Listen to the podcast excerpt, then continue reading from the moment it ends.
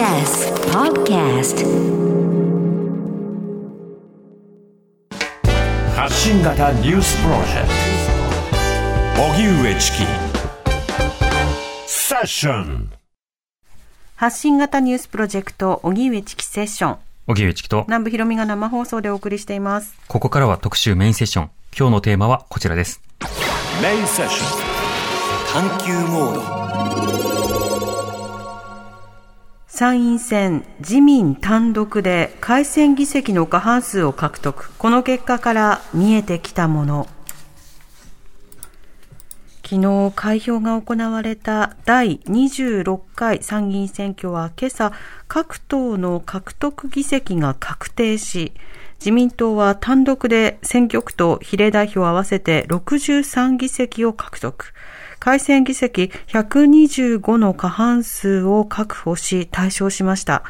これで憲法改正に前向きな自民、公明両党と日本維新の会、国民民主党の4党の獲得議席は93議席となり、憲法改正の発議に必要な参議院全体の3分の2の議席を上回りました。一方、野党系候補者は一本化による共闘ができずに票が分散。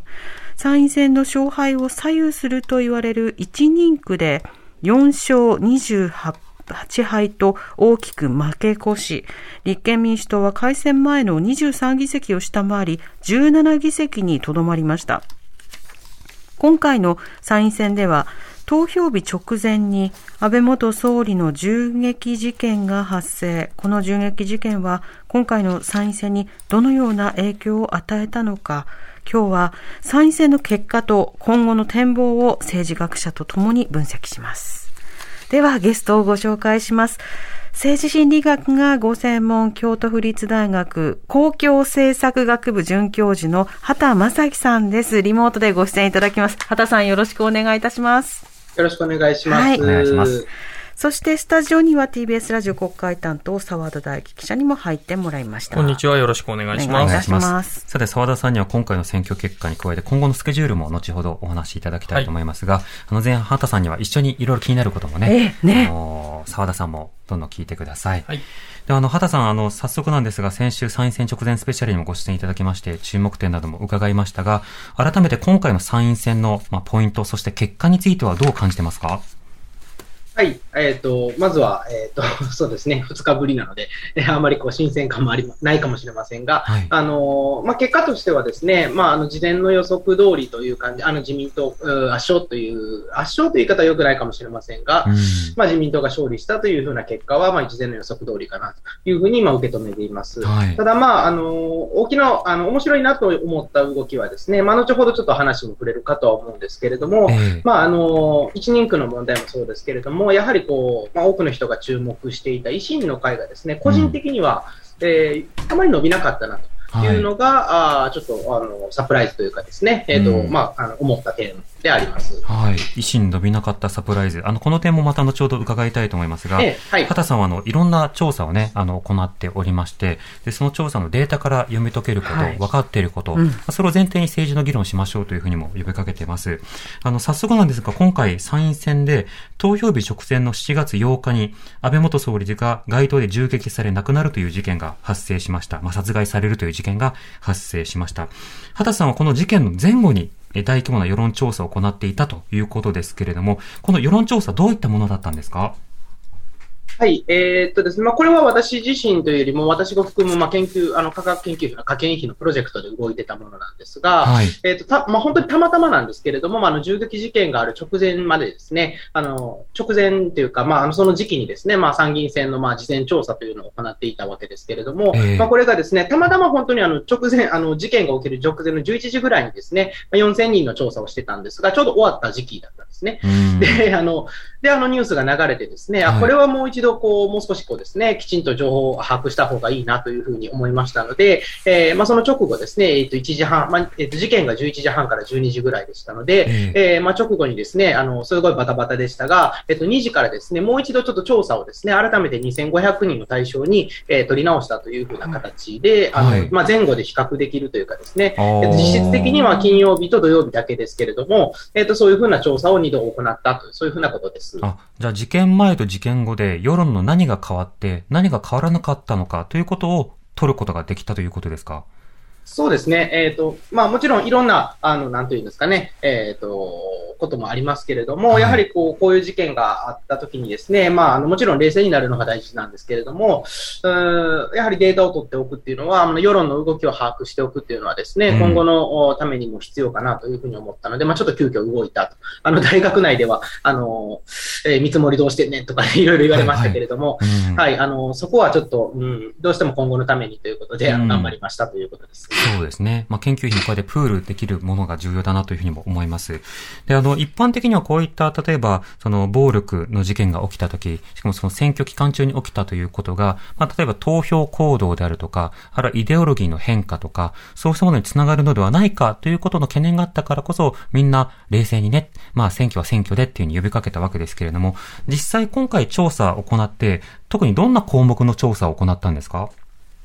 はい、えっ、と、まあ、あの、項目はですね、そもそもその事件なんてね、そう誰も予測してませんので、はいえっ、と、その事件の前から、あの、まあ、あの、質問してた内容に限られますので、まあ、ちょっと限定的ではありますが、まあ、例えば、あーえー安倍さんに対するですね、まあ、これ一般的に感情温度というふうによく我々言うんですけれども、感情まあ温度ね。はい。はい。えっ、と、これはですね、まあ、すごくわかりやすくて、あの、100点満点で好感度をつけてくださいと。えっ、と、どちら、好きでも嫌いでもなかったら50点だし、えー好きだったら100点、嫌いだったら0点と。まあ、その好き、まあ、もちろんいろいろありますけれども、うんまあ、こうしたことを、まあ、聞くというふうな質問だったり、もちろん投票予定先も聞いておりますし、はい。えーえーまあ、あの、公職選挙法の関係でですね、人気投票のお公表禁止されていますので、あくまでこうデータっていうのは我々が見、我々というか僕が見るだけですけれども、公表はいたしませんけれども、まあ、そうしたところのデータも取っているというふうなところです。はい。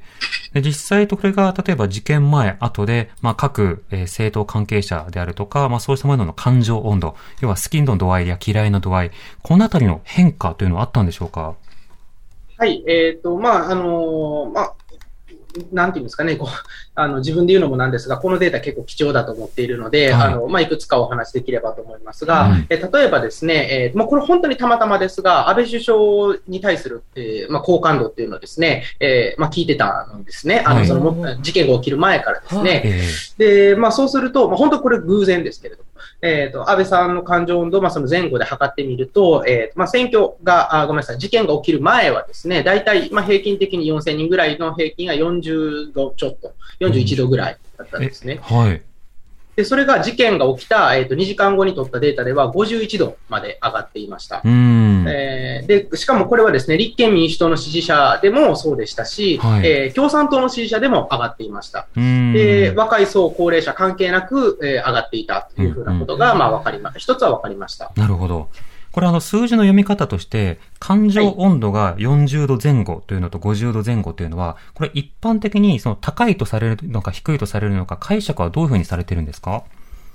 はい。まあ、あの、文字通り読めばですね、50点というのが、まあ、まさに中間点という感じなんですけれども、ええまあ、あの、これはデータを使っている人間のあ 感覚ですけれども、まあ、この感情温度ですね、基本的に低く出る傾向があります。はい。えっ、と、例えばですね、えーとまあ、一つの基準として、えー申し上げますけれども、えー自民党の感情温度というのは大体49度、うん50度近くっていうのが、まあ、一般的。最近はですね、一般的です。うん。で、それに対して立憲民主党は大体38度とか37度と。で、まあ、共産党は30度とか、その程度と。まあ、公明党とかですね。ではいそういうふうな、まあ、あの、一般的な世論の感覚と、まあ、大体、えー合ってるかなと思いますが、ちょっと低く出る傾向があるんですね。えええーそうした傾向の中で50度という数字はですね、えーかなり高い。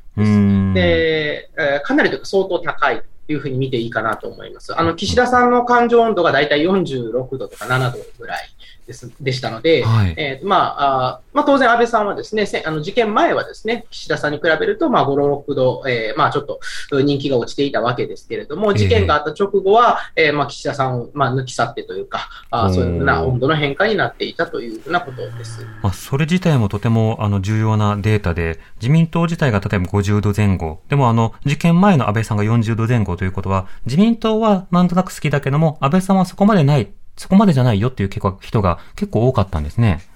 まあそうですね。あの、基本的には、あの、そう、なんていうんですかね、こう、まあ岸田内閣ですので、はいえー安倍さんがっていうことは、あまりこう、まあ情報としてもあまり出てこないというところもありますので、うんまあ、まあこんな程度かなというふうな、まあそういう気持ち、気持ちというか感覚でしたけれども、うんまあこれが50度まで上がるっていうのはですね、やはりもうどう考えても事件の効果だろうというふうには思います。なるほど。ちなみにまた後ほど触れられるかもしれませんが、維新の感情温度なども取ってるんですか？注目されでてます。えっ、と、維新の感情度も取っています。はい。で、あの、まあ、これはですね、あの、まあ、事件の重大さがありますので、まあ、ちょっと経験には言えないところではありますけれども、んえっ、と、とはいえですね、まあ、ちょっとし、うん驚いたなっていう結果でもありますが、え事件の後、立憲民主党やですね、まあ、維新の会はそんなに変動なかったんですが、はい。共産党といったリベラル政党への感情温度が下がっていたいうふうな傾向がありました。ええで、まあ、あえっとね、えっと、具体的な数字はちょっと今すぐ出てこないんですけれども、はい大体4、5度程度ですね、下がっていたええというふうな、そういう傾向がありました。う。うん。それはまあいろんなもちろん解釈できると思いますけれども、ええ政治的対立していた人が攻撃したのではないかとか、片方を上げたから片方を下げるというふうにバランスを取ったのか、どんな解釈ができそうですかね？まだわからないと思いますが。まあそうですね。まあ一般的に、まああの、チキさんがおっしゃったような解釈っていうのが一つあり得るとは思うんですね。うんで、あの、まあ自民党というより、まあごめんなさい、えっと、安倍さんを攻撃していた人たちにですね、えーまあこういう事件があって、すぐにですね、まあそれでもなおおいいですよというふうにはなかなか考えられないっていう、あーまあそれは人間心理としては当然あるんだと思いますので、うんうんうんまあそういった部分が、しかも選挙日の前々日にあったというふうなことは、あー大きなことかなというふうには思います。あつまりその感情温度、つまり好感度が上がった安倍さんに対して批判していた攻撃した側じゃんっていうような格好で、あの、野党の一部の支持度が下がっ、支持度というか感情温度が下がったんですね。そうですね。あの、まあ、まさに典型的で、あの、維新の会はそんなに下がっていなかったですねう。ーん。えーなので、やっぱりこう立憲民主党や共産党といった、まあ、安倍さんとですね、まあ、基本的には、まあ、立場を大きく、ことにしていたような人たち、あるいは人たちとか政党ですね、はい。うんっていうのは、まあ、軒並みちょっと下がっちゃったというふうな傾向がありました。では、この感情温度の変化が投票行動に与えた影響、いわゆる同情票や公伝票と一般に言われるような、そうしたような動きというものはどうあったんでしょうか？はい。えっ、と、今申し上げたのはですね、えっ、と、まあ、まさに感情温度ですので、はい。えっ、と、これはまあ政治学でずっとこう、70年ぐらいずっとアメリカでも含めてですね、世界中で使われている指標なんですが、うんまあ、あの、これはあくまでまあ気持ちというかですね、まさに感情なわけですけれども、はい。で実際にそれがまあ行動にどうな変反反映されるかということで、うんうん。まあ、もちろんえ投票前ですので、投票予定先ということになりますけれども、でこの投票予定先をですね、えっとこの事件前後で見てみると、えっと確かに自民党に投票したいという考える人がですね、えっと事件前はだいたい20%ぐらい、あの比例票です。比例票でですね、はい。20%ぐらいだったのが、選挙後、あ、ごめんなさい、事件後はですね、だいたい22、3%、3 23%ぐらいということで、うんまあ、3%は上がっていましたが、はい。まあ、あの、まあ、もう一応統計学上は優位な数字なんですけれども、ええ。まあ、あの、効果としてはそこまで、まあ、あの、おそらく皆さんが思っているような、うん。あるいは一般的に考えられているような、ドンと上がるというふうな数字でもなくですね、ええ。で、あるいは立憲民主党や維新、共産といったような、まあ、あ野党ののしあの投票先が変わってるかという、それは全く変わってなかったという感じですので、まあ、あの、もちろん暫定、ある、まあ、まだもう少し精査しなきゃいけないんですけれども、はい。まあ、でも暫定的なけ、まあ、お話としてはですね、まあ、いわゆる公伝票みたいなものは、ああまりこう、まあ、なんていうんですかね、ないというか、ええあ考えられないというかですね、まあ、気持ちと右したわけではないというくらいですかね。そうですね。はい。うん。あの、行動と気持ちはやっぱり多くの有権者は分けていたと。まあ、うんかわいそうとは思いつつも、それが投票行動に生きるかどうかっていうのはちょっと別問題だったというふうに捉える方が妥当なんではないかなというふうに思います。なるほど。こういうとこれ一般的に、例えば、いわゆる開票日が近づくにつれて投票先をまあ決断していくっていう人も自然と増える面はあると思いますが、その点どうでしょうか、そうですね。あの、基本的にはその選挙日が近づいてくるとですね、まあはい大体、あの、まだ決めていないという人が大体決め、決まってくるということですけれども、ええまあ、あの、このデータに関して言えばですね、おそらくまあ金曜日の夜とかですね、土曜日っていうのはもうほとんどもう決めているような状態。まあ、あの、もちろんまだ当日に決める人もいらっしゃるでしょうけれども、うんまあ、あの、相対的には期日前の中ではほぼ決まっているような状態だったんじゃないかなというふうには思います。まだ決めていないという人ももちろん一定数いましたけれども、ええやはりあの、そこの割合もですね、実はそんなに変わってないんですけれども、あの、まあ、あの、その後は変わっているかなというふうには思います。うん。また加えて感情温度、あの、政党とね、それからあの政治家について両面聞いてましたけれども、例えばその政治家の方ですと、他にはどんな方の温度などを取っているんですか？えっ、と、まあ、政治、基本的には政治家、まあ有名な政治家と、まあ、政党というのが、まあ、あーしか、まあ、しか取ってないというかですね、ええもうそもそもこういう事件があると、まあ、もちろんわからないわけですけれど、分かっていればもう少し幅を広くということはありましたけれども、まあ、今回の範囲はそこしかないというう感じです。ん。なるほど。例えばよく注目されるのが、吉村人気と、あの、維新支持みたいな、そうしたのその関係性も問われたりしますけども、ここはいかがでしょうか？はい、えっ、と、まあ、あの、吉村さんももちろん取ったんですけれども、はい感情温度ですね。吉村さん大体58度、9度ぐらいで、うん。えっ、と、圧倒的な、まあ、あの、うん圧倒的に人気です。圧はい倒。人気。はい。はい。で、あの、ちなみにその政党ごとの感情温度を見ても、自民党より維新の会の方が、えー感情温度はちょっと高いです。あうんの、これは前回の衆議院選挙も全く同じ傾向でした。はい、はい。はいということはまあ、このそういうふうなとこのね。1年間、維新は高い状況というものを維持し続けているということになるわけですね。まあ、そうで、まあ、1年かわからないですが、半この半年ぐらいですかね。あの、はい前回の半参院あ衆院選の後以降はですね、うんえっと、比較的高い数字を、まあ、ずっと維持しているというふうに捉えていいのではないかなと思います。なるほど。まあ、そうしたものが、直ちにしかし投票ということになると結びつくとは限らない。それは僕らだってね、当然、この人好きだなって思っているその候補者がいても、まあ、とはいえこの人の政党には入れないなとか、とはいえこの人勝てそうにないなとか、まあ、とはいえ別の政策がみたいな仕方でいろんなことを吟味して判断するので、はい。まあ、あの、態度と感情というものを分けるっていうのは多くの人たちがやっていることではあるなと思います。あの、こういったデータを取ることによって、まあ、その他見えてきたことや、あるいは取ることの意義などは、畑さんいかがですか？そうですね。まあ、あの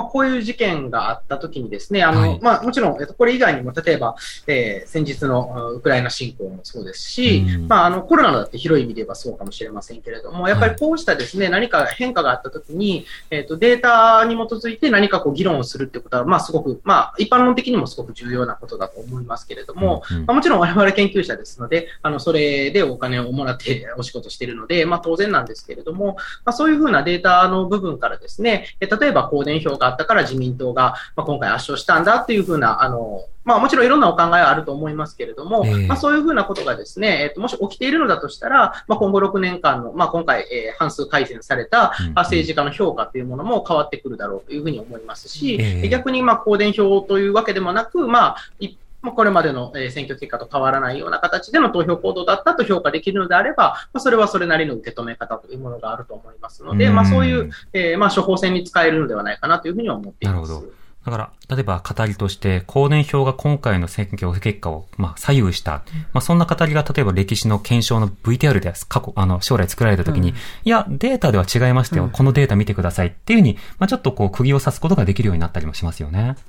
そうですね。まあ、例えば、あの、1980年ですね、いわゆる大平選挙と言われた時はですね、い。大平さんが、まあ、えー選挙期間中に亡くなるというふうなことがあって、まあ、あの、まあ、これもですね、当時はここまで、あの、データが収集とかも発達していなかったので、うんまあ、正直言って分からない部分が多いんですね。うん。えーまあ、それもですね、一応、まあ、語りとしてはですね、公伝票で、えー自民党が勝ったみたいな話があるわけですけれども、まあ、はい。それもですね、やっぱりこう、あの、もちろん、あの、そういう、ううふうに見えるということはあると思うんですけれども、うんまあ、それは、あの、なんていうのかな、えー例えば自民党がよく頑張っていたのに、そういうふうな評価をされるのは、これは不当ということになるでしょうし、まあ、うん我々の意見としてもそうじゃないという話になるでしょうし、もしそうなんだであればですね、まあ我々は多分その後の参議院選、参議院をですね、より監視するということが必要になるというふうなことで、うんえーまあ、考えてればいいんじゃないかなと思いますね。なるほど。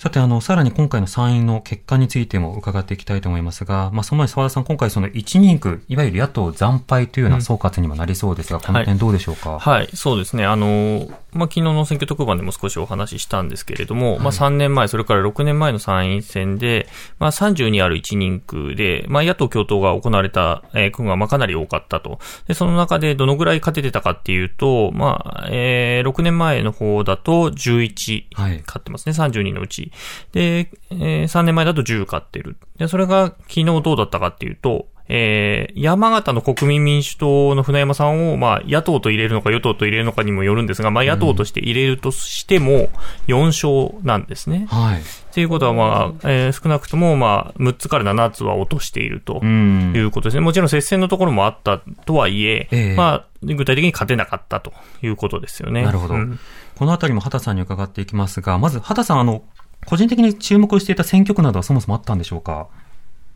はい、あの、前の、あの、出演させていただいた時もちょっと言ったかもしれませんが、はい、やはりこう、京都選挙区が一つ注目でした。うん、まあ、おそらく、あの、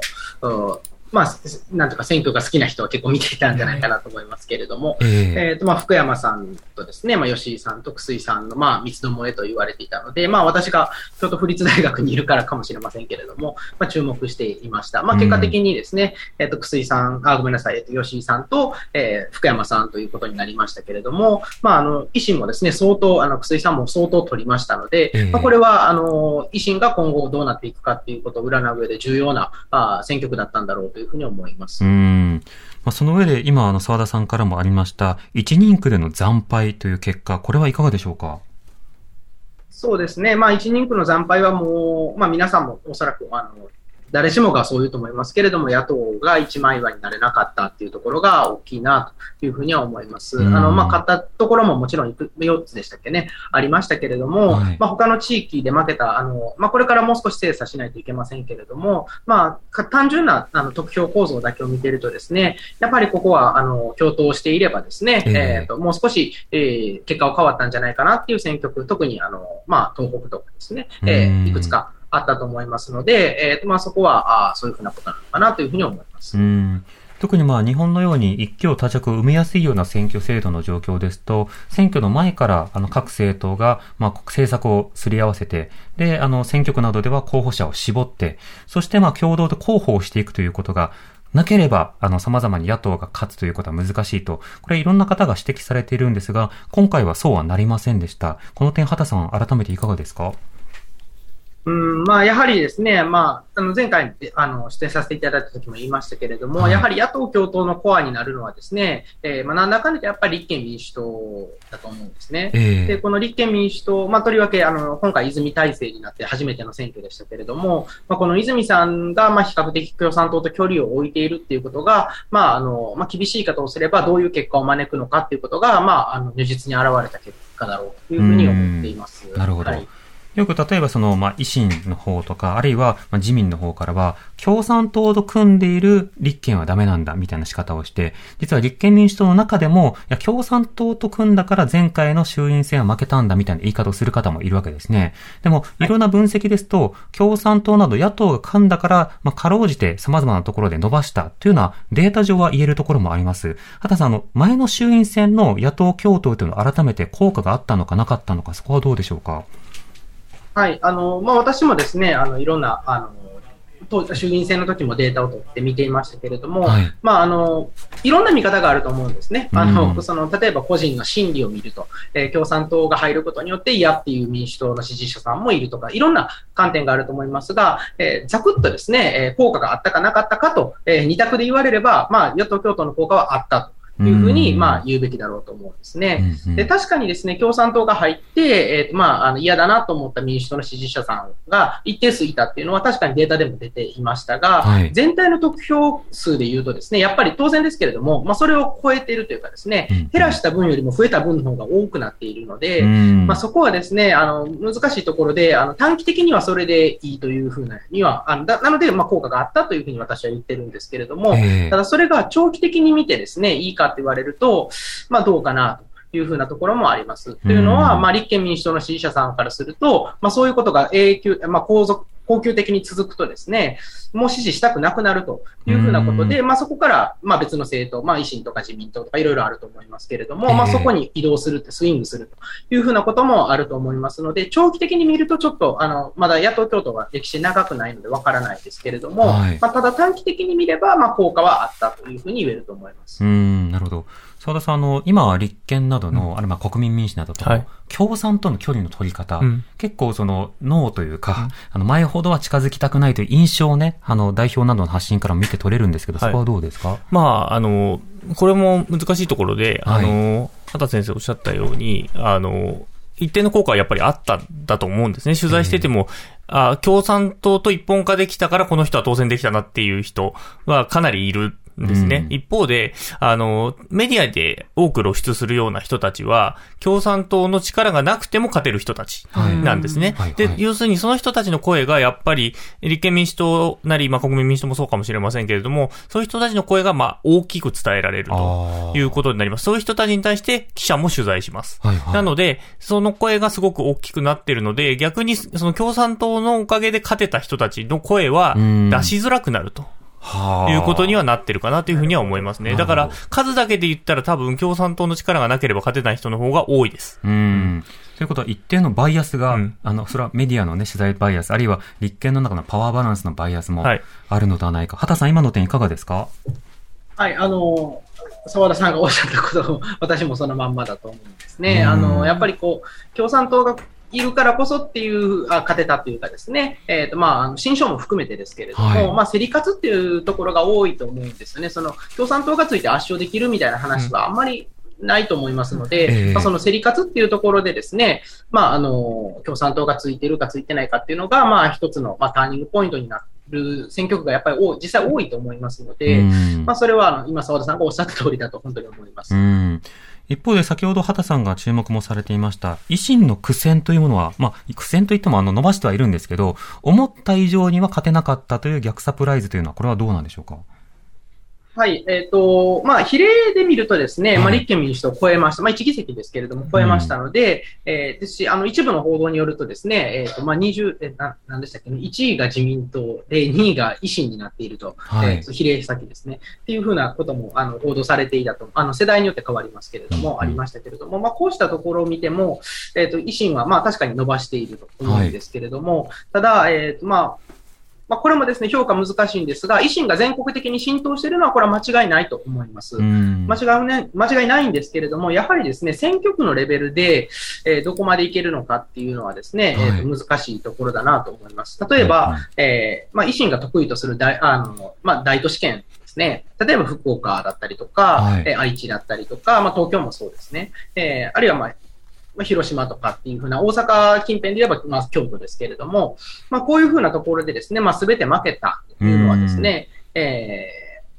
まあ、正直に言うとですね、僕はどこか勝つだろうと思っていました。まあ、どこが勝つかというのはよくわかりませんが、どこかはいけるだろうというふうに思っていました。まあ、埼玉あたりとかね、うんあの、いろいろ愛知とかですね、えー結構競っていたと。まあ、京都もそうですが、はいと思っていましたけれども、まあ、それが全部無理だったっていうのはですね、維新にとってはなかなかこう、今後のえー戦略を変えなきゃいけないっていうところはあるんじゃないのかなというふうには思います。あうんの、そういう意味で、えーまあ、選挙区でもうちょっと取るだろうと思ってたものが取れなかったという意味で、まあ、サプライズだったと、あ私にとってはですね、はいはいサプライズだったという意味です。うん。まあ今の点でも、例えば、あの、維新現象なるものは、大阪ローカルのものではなくて、全国の現象にはなりつつある。ただし、各選挙区などでの、その積み増しという点で言うと、各地方にどうやって浸透していくのかというのが、維新側から見た課題ということになる。そうすると、3年後の、まあ、選挙というものがどうなっていくのかという点も含めて、風景がどう変わるのか、それもちょっと占っていくデータだなと思いました。ご時代も伺います。発信型ニュースプロジェクト TBS ラディオ905-954おぎゅうえちきセッション時刻は5時になりました。荻上チキセッション、今日の特集メインセッションは、参院選自民単独で改選議席の過半数を獲得。この結果から見えてきたもの。えゲストは京都府立大学公共政策学部准教授の畑正樹さんです。リモートでご出演いただいています。よろしくお願いしますよろしくお願いします。はい。そして、スタジオに TBS ラジオ国会担当、澤田大樹記者に入ってもらってます。よろしくお願いします。お願いしますさて、引き続き、畑さんの研究についてね、伺っているわけですけど、澤、田さんからも質問が。はい。あの、今回、まああの、維新が確かにあの、都市部、強いと言われた都市部で、まあ、時点で、なかなか議席を新規で獲得できなかったっていうところはあると思うんですけれども、まあ、かなりの部分で時点クラスまでは上がってきているなというのが一つと、それとあと、茨城県をちょっと個人的に注目してまして、はい。あの、民主党系と自民党系の、まあ、い1議席ずつ取る2人区のずっと無風区とされてたんですけども、うん。3番手に維新が上がってきていて、それが2位との差がかなり詰まってきているうん。なと思ったんですね。つまり、その、ある、ある程度地方部に関しても、維新のある種ブランドというのが浸透し始めてきているのではないかなというふうにちょっと思ったんですけれども、畑先生としてはいかがでしょうか、そうですね。まあ、あの、維新ブランドみたいなものがですね、全国化しているのは、あの、これは間違いないというふうに思います。あの、これは比例表を見てもですね、そういうふうに思いますし、あの、記事、あの、で各社の出口調査の結果を見てもですね、あの、先ほどもちょっと申しましたが、えーり確か10代、20、まあ、かあの各社違うかもしれませんけれども、比較的若い世代の方がですね、むしろ立民が2位になっていて、うん30代以上とかになると維新が2番手とかですね、あるいは国民民主党がちょっと上がってたり若い世代で上がってたりするので、まあ、あの、国民民主党で維新はもちろん違いますけれども、えただまあ、京都選挙区とかではですね、あの、前原さんと維新が一緒にやったりとかっていう、まあ、比較的親和性の高い、うん。えー政党だと思いますが、まあ、こういうふうな政党が、あーまあ、全国レベルでですね、出口調査からも、えー軒並み上がってるっていうのは、まさにあのおっしゃる通り、まあ、全国的に広がっていると。あ、それ東京も、関東圏も含めてですね、うんうんえー上がっているというふうに思います。なるほど。その点踏まえると、例えば維新からすると、じゃあその部分をどう積みますかっていう課題で語れる一方で、立憲が新しい票をどう獲得するか、あるいはこれ以上逃げないようにどうするか、あるいは自民からも奪うことができるのかっていう、立憲の方が何かこう、プランを練るのに難しいような状況があるような印象があるんですが、畑さんそこはどうでしょうか？あもうそれはまあおっしゃる通りだと思います。結局のところですね、まあ、維新がどこからまあ票を取っているかっていうとですね、まあ、それ、あの選挙区によってもちょっと事情は違うんですけれども、はいまあ、やっぱりですね、えっとまあ、あの立憲民主党から取ってるっていう部分が結構あってですね、うんまあ、それは反反自民票ということでですね、取ってる部分があります。で、まあ、こうした人がですね、まあ、例えばイデオロギー的にどうかとかですね、えー戦略的にどうか、あ、戦略じゃない、えっ、と、政策的にどうかっていうことは、ちょっとあの、もう少し詳しく分析しないといけないですけれども、うんまあ、あの、なんていうんですかね、立憲民主党に入れようと思ってたけれども、維新に行くっていう人が、まあやっぱりこう一定数いる。背景には、その先ほど言った全国化っていうのはですね、はい。波になっていると思うんですね。ここの政党に任せてもいいというふうな、まあいわゆる政権担当能力みたいなものをですね、えー感じる人が増えているっていうのは、僕のデータからもものすごくそう言えるんですね。うん。で、一方、立憲民主党って、まあ、大体政権担当能力があると思ってる人って2割ぐらいなんですが、ええ。維新は今のところ30数パーセントぐらいに上がってきています。で、はいこれ、たった3年ぐらいの間にこう逆転したんですね。うんで、まあ、こういうふうな波の中でですね、えーまあ、あの、反自民の人が流れるっていうのは、あの、まあ、あの、政権担当能力評価とか、あるいはガバナ、まあ、実際にそれがあるかどうかは別問題です。あはい。のその維新の会があるかどうかっていうのは、あの、別問題です。が、有権者の中の認識としてはあるというふうに見なされているのはやっぱり強みですし、そこは立憲民主党がしっかりこう、うーまあ、おそらく2009年から2012年のですね、うん。あの、民主党政権の時のことの反省も踏まえつつ示さないといけないんですが、やっぱりこう、細かい争点の提示にとどまっているところが、はいまあ、ちょっと苦戦の原因なんじゃないかというふうに見ています。うん。まあ、その他、まあ、社民党、NHK 党、参政党など、まあ、いろいろありまして、まあ、こうした、あの、諸政党、様々な政党についても、畑さんも注目されてましたが、あの、今回の分析などから気になるところなどはありますか？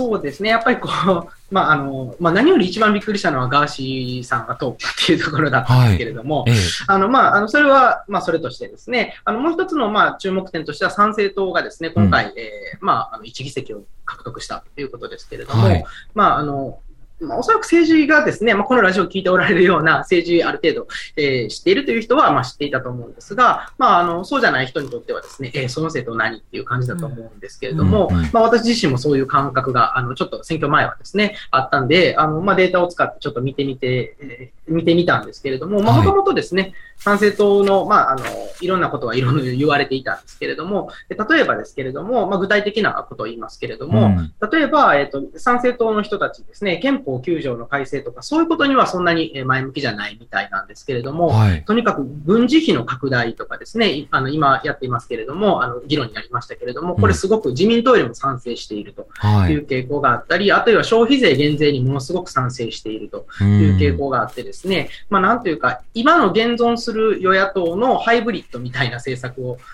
好んでいる人が、まええあ賛成党に入れてる傾向が、まあこれは明確にありました。うん。っていう、まあただもうそれ以上のことはもう少しちょっとちゃんと分析しないといけないなと。そうですね。例えば、あの、畑さんのもう一つのその研究テーマは陰謀論ですよね。はいで、あの、はい参政党の例えば公約、まあ、あるいはその様々な動画発信などを見たりたりすると、まあ、例えば気候危機なんて起きていないんだとか、そのコロナの問題についてもそれを軽視するとかですね。まあ、そうしたその発信があったりするわけですが、その点など、支持者の傾向など、あの、見えてくるもの、あるいは今後調査したい点などはいかがですか？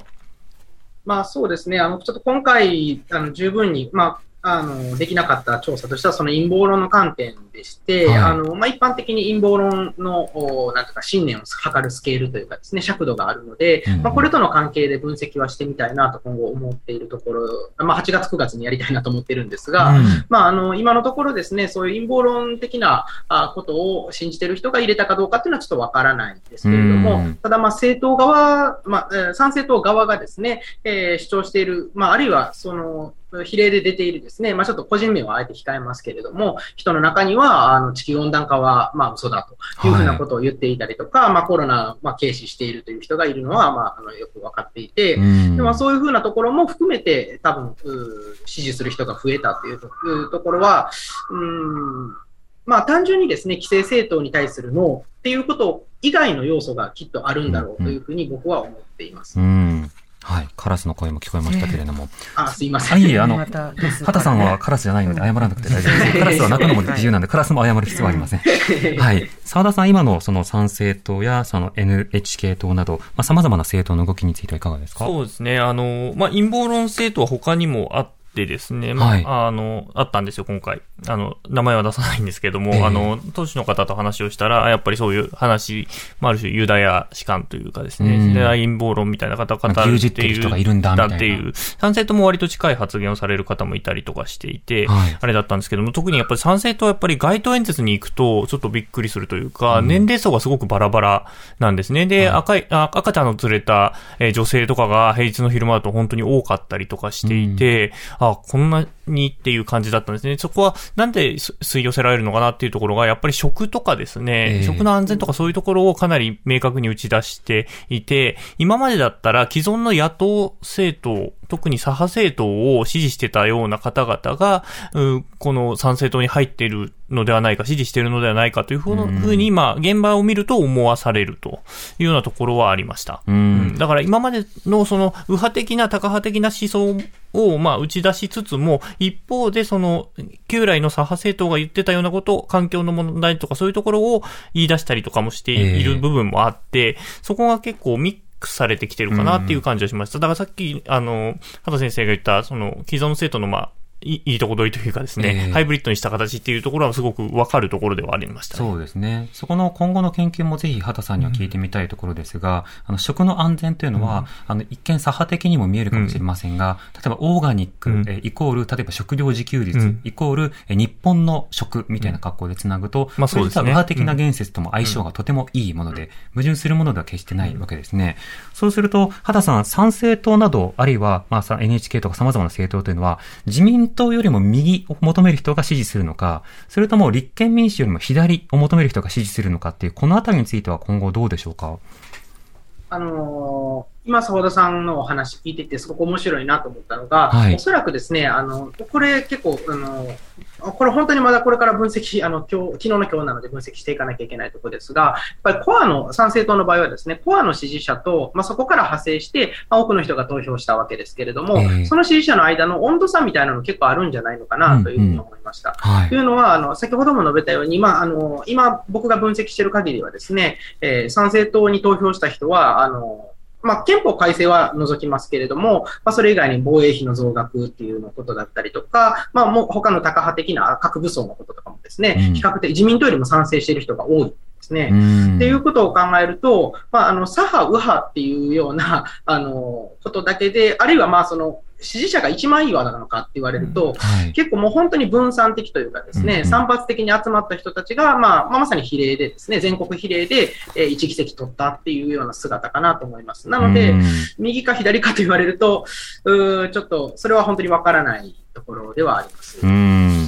そのあたり、いろいろ論点が出てきた中で疑問点が浮かぶと、それをデータで確認することで、さあ、どういうふうに私たち有権者が考えるか、あるいは各政党がどう動こうとしているのか、見ていくことが必要かなと思います。さて、では澤田さん、あの、今後、まあ、今回選挙終わりましたけれども、はい今後のスケジュール、国会などはどうなっていくんでしょうか？はい。あのーまあ、あの、議長とかですね、新しいところを確定しなきゃいけないので、はいえーえー招集されると、夏のうちに多分招集されることになると思います。うんあの、すごく短期の短い、えー期間の国会が招集されるとはいいうことになって、その後、まあ、多分、えー今日、岸田さん会見したんですけど、まあ、その中で言及しなかったんですが、多分内閣改造と党人事っていうのを、まあ、8月、9月ぐらいをめどに行うのではないかと見られていますと。なるほど。畑さんはこれ、まあ、参議院選結果出ました。あの、学者としてはこれから分析も続けていくと思いますが、一方で現実政治の例えば議会運営など、注目されている点などはありますか？まあそうですね。あの、今回安倍さんのですね、事件がありましたので、はいまあそれについて、それも多分絡めてですね、考えていかなきゃいけない。まあつまり安倍派がですね、自民党の中で最大派閥でしたので、はいまあここをですね、ここが今後、まあ、きっと誰かがまた舵取りをするんだろうと思います。まあいろんな人の名前が挙がっていますけれども、まあそこがまず一枚岩になれるか、あ、一枚岩にはなると思うんですけれども、はいまあ、あの、岸田さんとどういうふうな対応をしていくのかっていうのは議会運営の中で、まあ注目しているところではあります。うんで、まあ、基本的には、今のところですね、安倍派の人たちも、えー岸田政権が、まあ、し協力的にやっているわけですけれども、ええまあ、それがですね、えっと、まあ、岸田さん今後、まあ、おそらく長期政権になるんだろうと勝手に思ってるんですけど、まあ、今回の結果を受けてですね、まあ、辞める理由があんまりこう見当たらないというところで、えーまあ、あの、そうなっていくと、まあ、せ党内基盤をですね、安倍派含めて、まあ、麻生派もそうですけれども、まあ、その辺からですね、えーどういうふうに調達していくのか、あるいはそうであるとしたら、まあ、岸田さんがやりたいと言ってることとちょっと矛盾するような、うんあーまあ、いい経路があると思うんですけれども、ええまあ、そこをどういうふうにクリアしていくのかっていう方に、まあ、注目しています。うん。あとは、岸田さんがやりたいって言っていることが一番はどれなのかって、澤田さんちょっと分かりづらいところまだあります。まあそうですね。新しい資本主義問題というか、はい。それは何なのだ問題がまだ解決はされてないですからね。ええ。うん。まあ、ただ昨日、茂木さんとね、やり取りした上では、まあ、基本的にアベノミクスの継承に、プラスアルファで再分配と投資をするのだというような仕方をしていて、うんまあ、それはあの、アベノミクスに不足をしている部分をやるのだということであれば、まあ、基本的には継続。ん。となると、いわゆる安倍派の人たちと、しかしその経済政策以外を求めるという人も、実は自民党内にいる。その綱引きは問われてってくるというか、これから出てきそうですよねまあ。そうですね。あと今日も会見で問われてましたけど、まあ憲法改正どうするのかっていうところ、うん、もう数としてはすごく、えー勝ちましたんで、そうんこをどうしていくのかっていうところですよね。はい。そのあたりを見ていきたいと思いますし、あの、ぜひ、畑さん、あの、また、次の研究、調査、あの、明らかになったら番組でもリポートお願いします。お願いします。はい、あの、できるかどうかわかりませんが、いい研究報告ができるかどうかわかりませんが、はい、あ、でも研究しましたけれども、結果出なかったんですっていうの、これ大事な研究結果なので、はそうです。お待ちしております。はい、お待ちしております。えー、畑さん、澤田記者、ありがとうございました。ありがとうございありました。がとうございました。ありがとうございました。荻上チキ